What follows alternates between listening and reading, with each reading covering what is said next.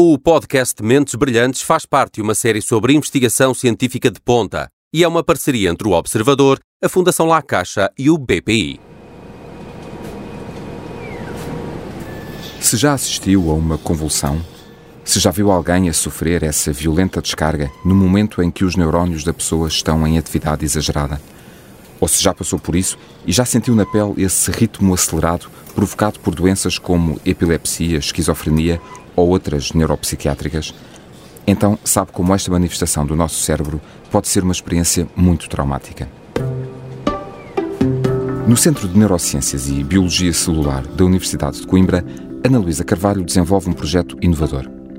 A investigadora trabalha com uma proteína que, se for regulada, pode vir a evitar as convulsões no futuro. O caminho é longo, mas a cientista acredita que os primeiros passos estão dados. Eu sou o Paulo Farinha e esta é a primeira edição da nova temporada do Mentes Brilhantes. Ana Luísa Carvalho, bem-vinda, obrigado pela sua disponibilidade. As convulsões são um sintoma de várias doenças e podem ter consequências muito nefastas.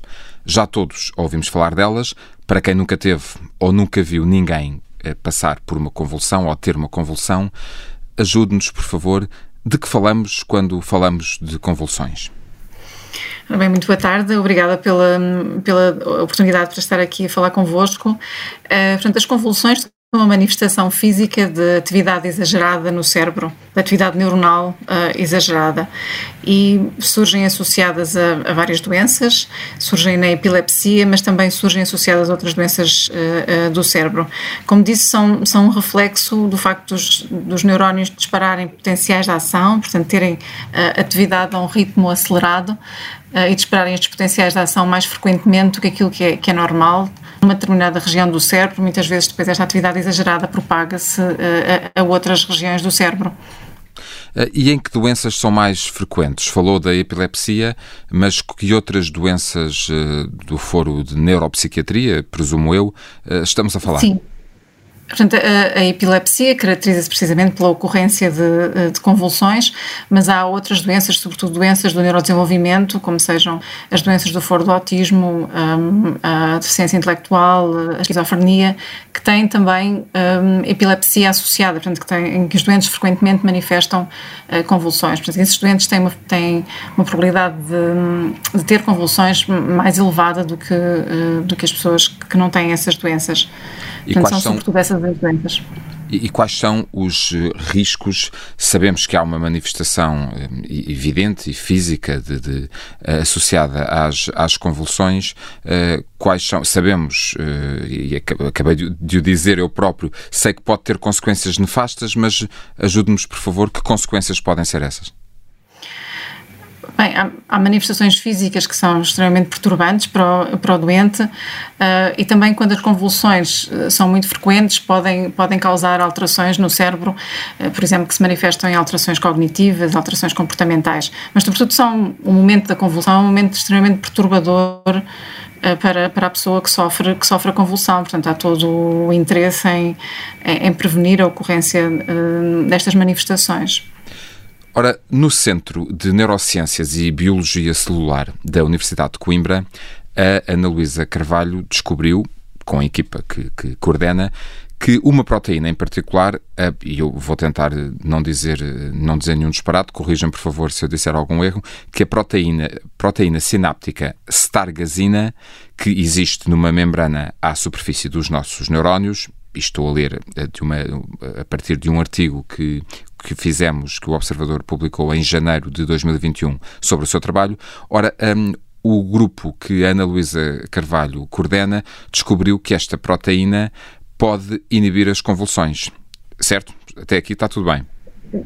Sim, sim. Nós, nós há, vários anos que temos interesse em estudar esta proteína. É uma proteína que existe uh, nas sinapses, que são os pontos de comunicação entre neurónios no cérebro e que tem sido o, o foco do nosso trabalho desde, desde há vários anos atrás. E, portanto, nós estudávamos esta proteína porque ela, de facto, um, uh, regula uh, a eficiência com que acontece esta comunicação entre os neurónios na sinapse.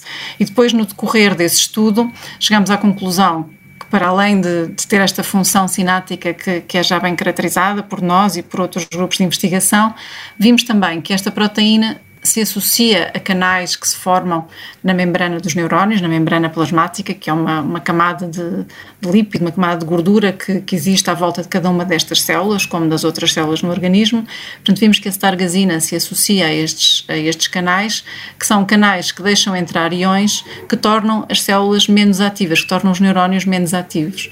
E, portanto, o que nós vimos foi que esta associação da stargazina a estes canais, que são canais que são permeáveis a um ião, ao ião potássio, os canais de potássio, portanto. Canais de potássio, portanto, vimos que a associação uhum. da stargazina a, este, a esta família de canais de potássio facilitava a atividade destes canais, portanto, fazia com que estes canais estivessem mais ativos, com que entrasse mais potássio nas células, e isso faz com que as células sejam menos uh, despolarizáveis, menos ativáveis, e, portanto, com que, se, com que ocorra menos frequentemente a geração de um potencial de ação, que é aquilo que, que é a manifestação da atividade dos neurónios. E, portanto, eh, temos estudado de que forma é que a stargazina regula os canais de potássio, porque há muito interesse em encontrar formas de aumentar a atividade dos, potássio, dos canais de potássio, porque por serem inibidores da atividade dos neurónios, podem ser um, um bom alvo terapêutico, precisamente nas convulsões de que falávamos há pouco. Há então todo o interesse, pelo que acabou de nos explicar, há então todo o interesse de um, ativar esses, da melhor forma, esses canais de potássio para que uh, possa, uh, para que esta, uh, para que a propensão à ocorrência de, um, de, convulsões possa ser diminuída ou estou a, estou a reduzir estas coisas de uma forma muito simplista? Não, não, não, é verdade o que está a dizer. Inclusive, um, há medicamentos que já foram usados no passado para tratar a epilepsia, sobretudo formas de epilepsia que são resistentes a outras formas de tratamento. Portanto, como dizia, há medicamentos que já foram usados no passado que têm precisamente esta função de ativar os canais de potássio. Os medicamentos que, que existem uh, com, com, essa, com essa função mostraram ter efeitos secundários indesejáveis e, portanto, acabaram por ser, por ser retirados do, do, do mercado e por deixar de ser, de ser usados clinicamente.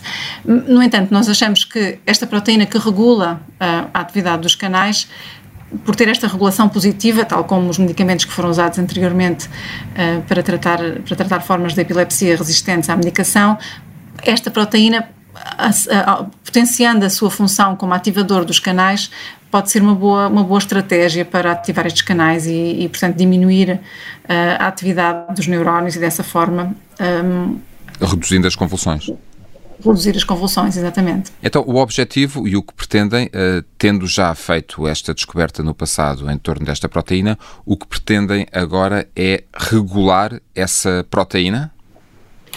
Ok, nós, nós descobrimos que, de facto, esta proteína astargazina interage com, com os canais de potássio, mas Portanto, isso é o, isso é o, o início de, de, um projeto de investigação em que nós pretendemos perceber melhor como é que esta regulação acontece. Portanto, que é um trabalho de investigação fundamental.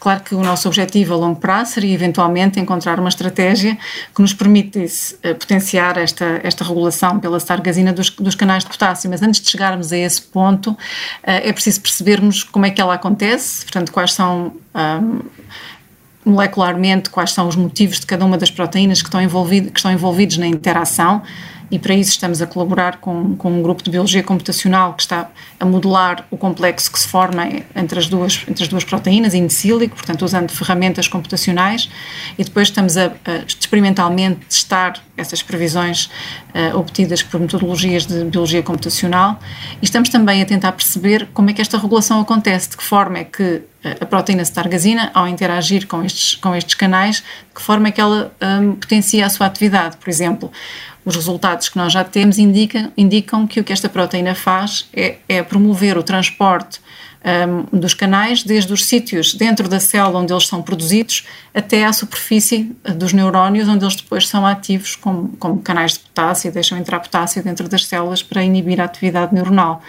Portanto, a, a, o projeto está numa fase em que nós estamos de facto a perceber eh, como é, que este, como é que este mecanismo funciona, para depois poder encontrar estratégias para, para regular este mecanismo. Há, há uma e... pergunta que é, que é e desculpe interrompê-la, há, há, uma pergunta que é muito frequente, eh, que os jornalistas gostam muito de fazer aos investigadores eh, e que os investigadores, quando a pergunta lhes é feita, suspiram um pouco e respiram e devem pensar, bem, lá vamos nós outra vez, que é quando um, uh, o que é que se pode esperar daqui e dentro de quanto tempo? E este dentro de quanto Sim. tempo, quando falamos de ciência fundamental, eh, para quem nos está a ouvir, podemos estar a falar de muitos anos. Portanto, e a ciência fundamental é essencial, importantíssima, é, é, é extraordinariamente importante para, para, para a evolução da ciência e, portanto, da humanidade, eu diria mesmo, um, mas é impossível prever dentro de quanto tempo é que um, todas estas descobertas que o seu grupo tem vindo a fazer e em interação até com outras instituições,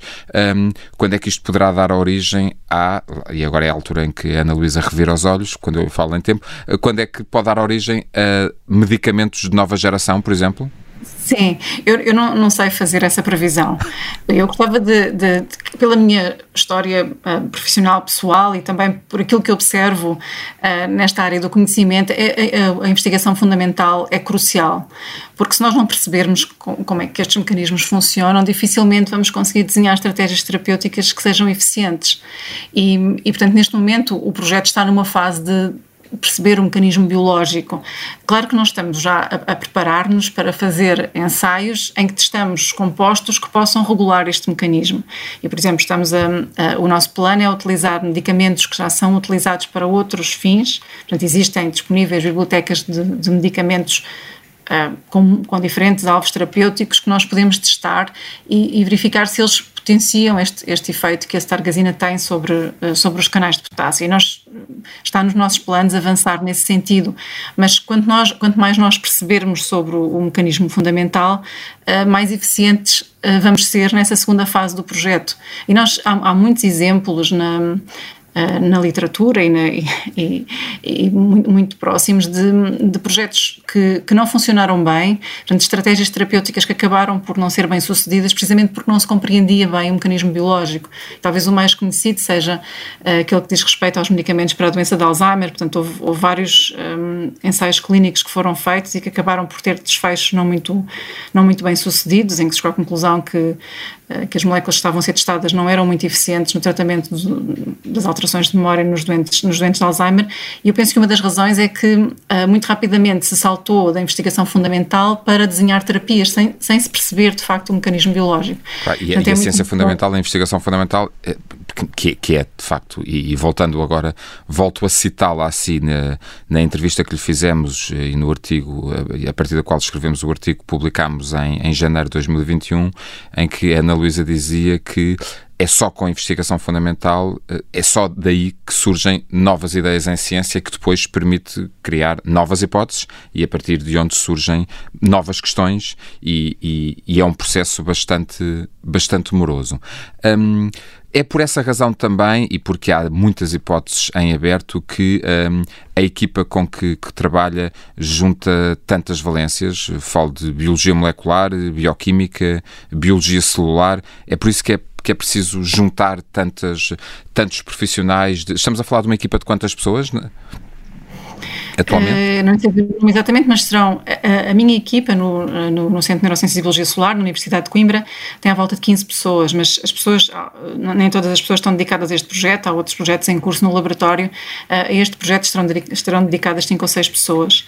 Uh, e de facto têm valências diferentes. Nós temos uma colaboração também com, com a Universidade de Bordeus e, como disse, com um grupo de Biologia Computacional aqui, aqui no CNC. Portanto, é necessário pessoas com, com um, treinos diferentes que compreendem os assuntos a diferentes níveis para, para de facto conseguir encontrar, encontrar soluções e, e, e perceber um, sob diferentes perspectivas um, um, um, problema como, como este a que nós, nós nos estamos a dedicar. Essa multidisciplinaridade das equipas é de facto muito importante para, para conseguir resolver, resolver os problemas, sim.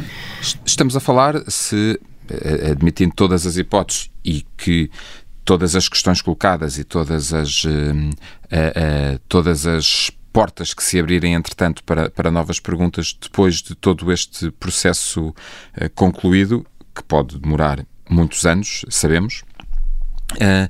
estamos a falar de um possível caminho para justamente para, para reduzir consideravelmente as eh, convulsões em doentes com, com patologias de neuropsiquiátricas? Sim, estamos a falar de encontrar aqui um mecanismo que é um alvo terapêutico possível nesse sentido e, e que portanto, representam um ensaio que se pode usar para encontrar novos, novos medicamentos. Portanto, sendo um alvo terapêutico novo, o que nós estamos a encontrar aqui, que é novo, é, é, é precisamente este mecanismo que é um alvo terapêutico interessante uh, na, nas convulsões. Portanto, a seguir terá que ser feito esse trabalho de encontrar fármacos que atuem sobre este alvo terapêutico que nós, que nós estamos a, a tentar compreender. Muito bem. Ana Luísa Carvalho, quero agradecer-lhe a sua disponibilidade para nos explicar um pouco do seu projeto. quero desejar-lhe felicidades para, para o futuro. Demora o tempo que demorar uh, e sejam colocadas as questões que tiverem que ser colocadas e abertas todas as, as hipóteses para que uh, dentro de alguns anos, seja, seja qual for o número, uh, possamos ter esse alvo terapêutico identificado e novos fármacos chegar ao mercado. Muito obrigado. Obrigada pelo vosso interesse. Obrigada.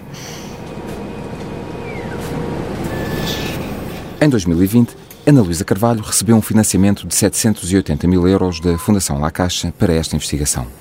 O desafio é identificar um alvo terapêutico que permita controlar as convulsões graças a novos fármacos que ainda terão de ser desenvolvidos.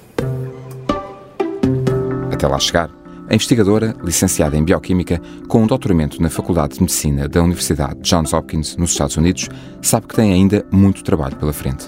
Mas já não falta tudo. Eu sou o Paulo Farinha e este foi o Mentes Brilhantes.